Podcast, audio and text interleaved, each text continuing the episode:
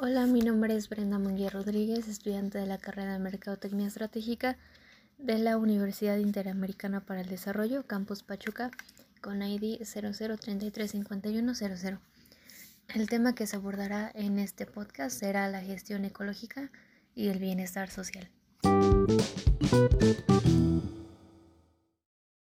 Dentro del tema de gestión ecológica y bienestar social encontraremos dos subtemas importantes. El primero es la capacitación y programas ambientales y el segundo es la protección y la biodiversidad. En el primer tema, que es la capacitación y problemas ambientales, hablaremos sobre la educación ambiental que resulta clave para comprometer las relaciones existentes entre los sistemas naturales y sociales, así como para conseguir una percepción más clara de la importancia de los factores socioculturales en el génesis de los problemas ambientales. El desarrollo de programas de educación y capacitación ambiental en América del Norte es una prioridad para la Comisión de la Cooperación Ambiental, CCA, y viene siendo una parte importante de su objetivo global de propiciar la cooperación regional y la participación pública para contribuir a la conversación y a la protección ambiental en América del Norte. La Conferencia Intergubernamental sobre la Educación Ambiental, celebrada en Visaly, Georgia, en 1977, fue sin duda el evento global más importante de su tipo hasta entonces. Resultado de una serie de documentos producidos por conferencias anteriores celebradas en Estocolmo y en Belgrado, la conferencia de Tbilisi analizó los principales problemas ambientales en nuestro mundo y estableció una estrategia para el desarrollo de programas sobre educación ambiental en los ámbitos regional, nacional y multinacional.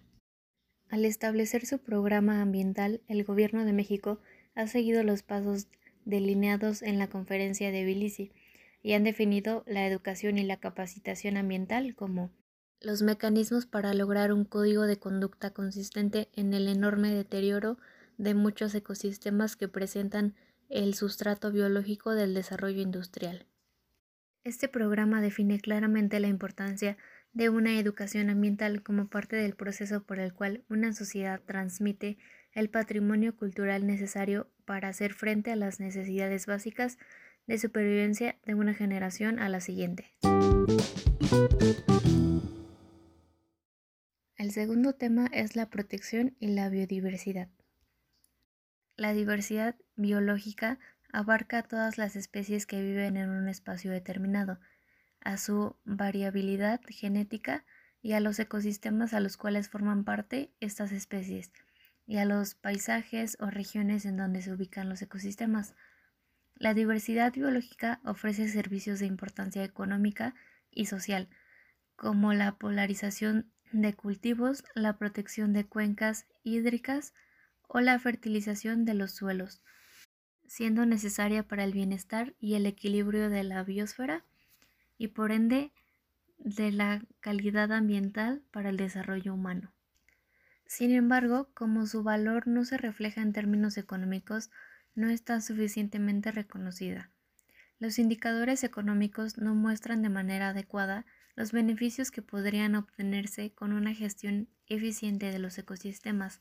Así, un país que tala sus árboles y agota sus recursos pesqueros reflejará una ganancia de su PBI, a pesar de la pérdida del capital natural y oportunidades futuras de desarrollo.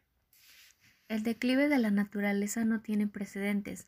A nivel mundial hay un millón de especies amenazadas en extinción, tal y como lo refleja el informe de evaluación mundial de la Plataforma Intergubernamental Científico-Normativa sobre Biodiversidad y Servicios de los Ecosistemas, publicado hoy en la sede de la UNESCO.